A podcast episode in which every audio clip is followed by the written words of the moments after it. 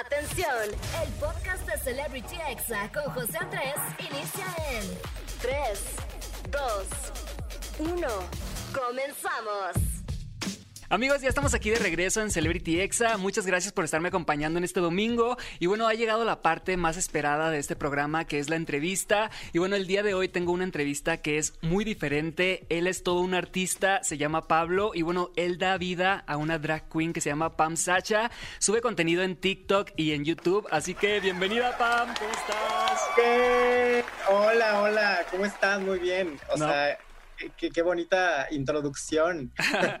Un gusto recibirte aquí en Celebrity Exa. Y bueno, la verdad es que siempre trato de buscar entrevistas muy interesantes, muy diferentes, generadores de contenido que aporten algo a la sociedad. Y bueno, por si hay alguien que nos está escuchando y todavía no sabe qué es un drag queen o una drag queen, ¿nos podrías orientar, Pam, qué es una drag queen? Sí, claro. Básicamente es eh, crear un personaje eh, como tú quieras. O sea, ahorita ya puedes explayarte como tú desees, si quieres hacerlo este, más andrógino, más femenino, como tú veas, este, solo es como exaltar los rasgos de alguna persona, eh, como el cabello, como el maquillaje, o sea, somos personas que utilizamos demasiado maquillaje, este, a lo mejor tacones altos, vestuario extravagante, eh, y pues nos puedes encontrar tanto en redes sociales, tanto en un antro, eh, en, varias, en varias eh, lugares que también, o sea, podemos estar en, eh, ¿cómo se dicen? En comerciales, ahorita. En la televisión. En la televisión, en comerciales. Aquí en este, XFM, como que no. claro que sí. Oye, Pam, ah, este, este fenómeno de las drag queens que últimamente se ha puesto muchísimo de moda, también tiene mucho que ver con toda la difusión que ha recibido con programas de televisión como RuPaul, ¿no? Sí, claro, o sea, Track Race es como la, que impulsó todo, que la representante ahí es Mama Ru, que es como nuestra nuestra top de las drag queens y, hay muchísimos exponentes también eh, más, pero ella es una de, las que incursionó todo este rollo de, los realities y está increíble porque creo que nos da más visibilidad y aparte de que nos da más, más, este, más chamba. Así es. Y bueno, en México también se hizo un reality show que todavía se sigue haciendo, que ya han salido varias temporadas, que es como literal muy parecido a RuPaul, pero que se llama La Más Draga. Cuéntame qué opinas de este, de este reality que está aquí en México. Fíjate que está increíble, la verdad me, gusta bastante ese proyecto, eh, apoyo muchísimo a La Más Draga, conozco a muchísimas de las participantes, si no es que al 90% sí lo conozco, el 10 a lo mejor no nos hemos topado porque cada día salen más dragas, todos los días sale, una nueva. Y está padrísimo porque, porque pues conoces más de, pues de la creatividad de la gente. Eh, creo que es un muy buen proyecto donde te puede dar un, impulso para que la gente te conozca muy cañón. Y aparte, o sea, ya estando en el reality, siento que explotas muchísimo más tu creatividad y te pone como a prueba a ti misma y, o sea, está, está padre, la verdad. ¿Te gustaría entrar en, alguna, en algún momento a RuPaul o a La Más Draga? Yo te veo más como en RuPaul, la verdad. Sí. Más internacional. Pues fíjate que. ¿Sí? ¿Crees? Sí. No, pues es que fíjate que tengo ahí como un rollo con los con los concursos y en la vida general. O sea, no, no sé si mi mayor anhelo sea competir, porque creo que mi mayor competencia se va a oír muy trillado, pero soy yo misma, ¿sabes? O sea, eh, cada día me supero más, entonces cada día estoy como viendo qué me hace falta para mejorar lo intento y así voy creciendo. Pero igual, o sea, no estoy cerrada a, entrar a algún concurso, por ejemplo, RuPaul o a lo mejor la más draga. Eh, pero necesito ahí como, pues, mucho trabajo, porque para ser draga hay que tener muchísimo dinero, porque es mucha, mucha inversión. Justo te iba a preguntar eso, ¿no? Porque es muy caro todo, el maquillaje, las pelucas, los tacones, los vestidos. Como cuánto inviertes en cada, en cada atuendo, en cada personaje.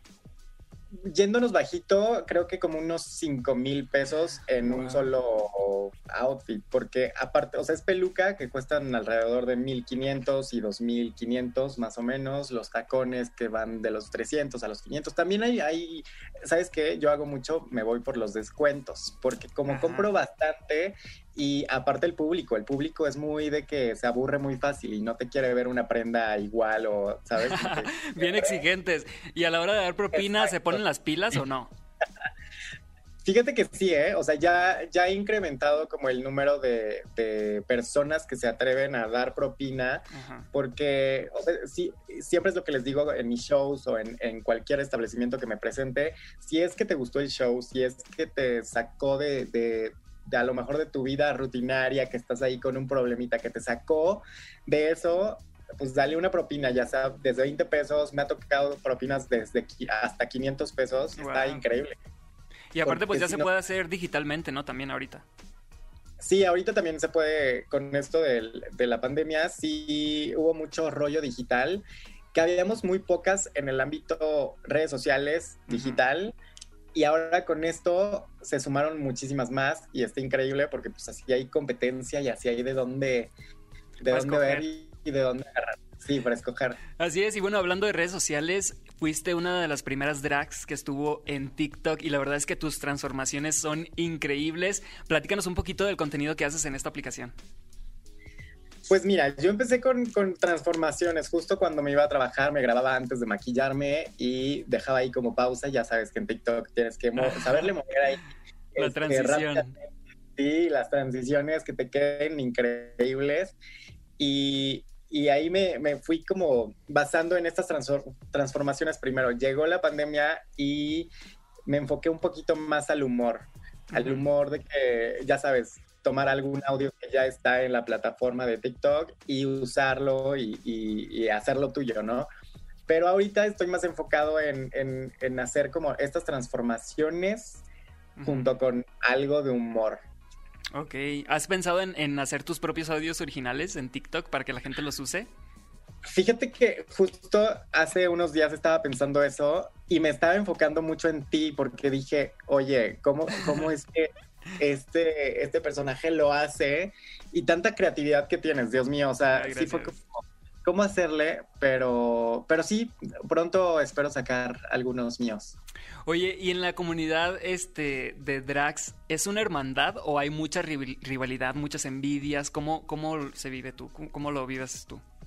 Pues creo que como en toda sociedad, como en toda comunidad, eh, nadie nos va a caer al 100% bien o, ¿sabes? O sea, como que va a haber, sí, mejores amigas, claro, pero también no nos tiene que caer eh, todo la gente eh, siempre bien, ¿sabes? O sea, siempre va a haber como ahí el negrito en el arroz. Un poquito de drama.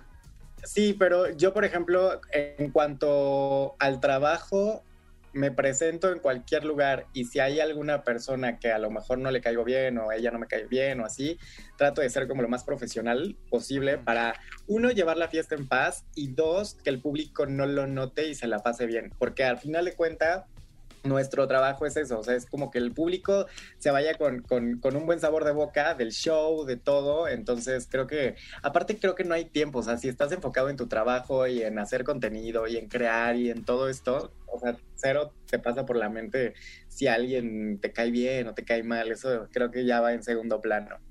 Así es, estoy completamente de acuerdo y te quiero preguntar, ¿qué es lo más difícil de ser drag en México? O sea, sientes que hemos avanzado, pero todavía hay, muchas comunidades o ciudades que todavía siguen siendo este, muy homofóbicos, que muy, este, que también no salen del molde, ¿no? No quieren salir del molde heteronormado.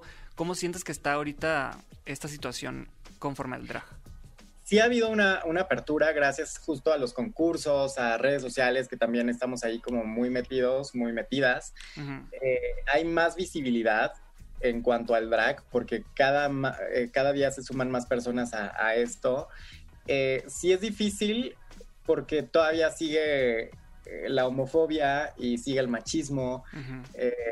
van muy de la mano, entonces sí es como cómo un hombre se viste de mujer o cómo un hombre se pone maquillaje.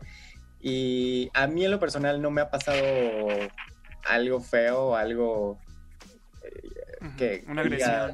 una agresión o así.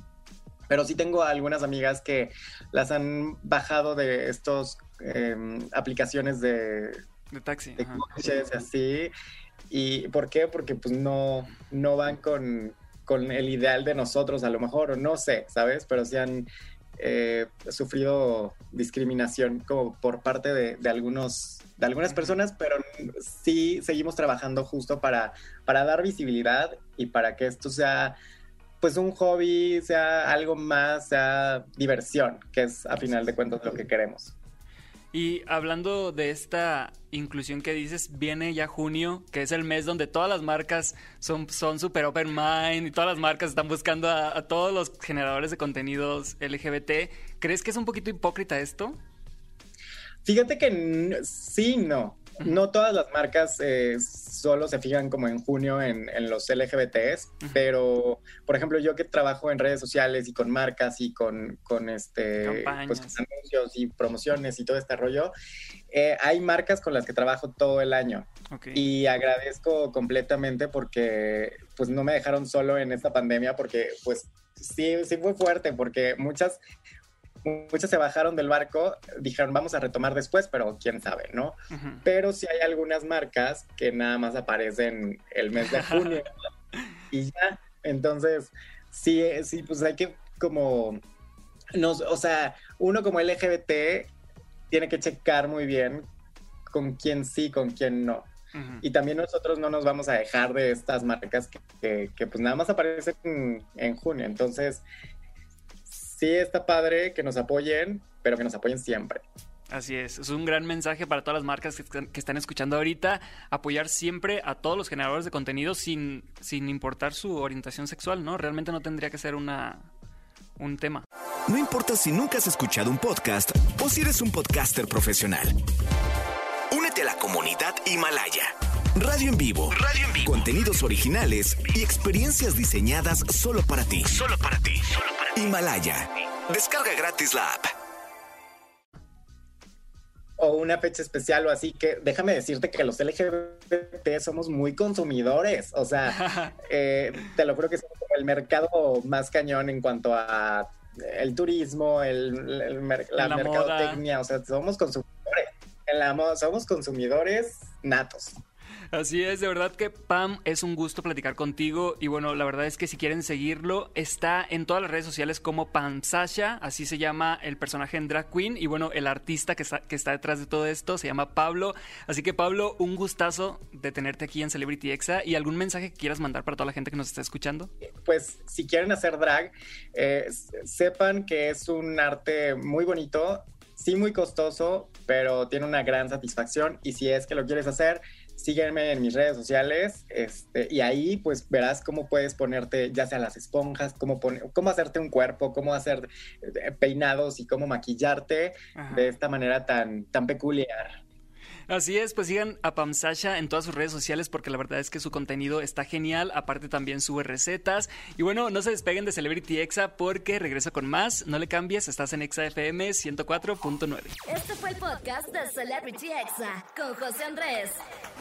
Escucha el programa en vivo los sábados y domingos a las 5 de la tarde, hora Ciudad de México, por exafm.com. Hasta la próxima.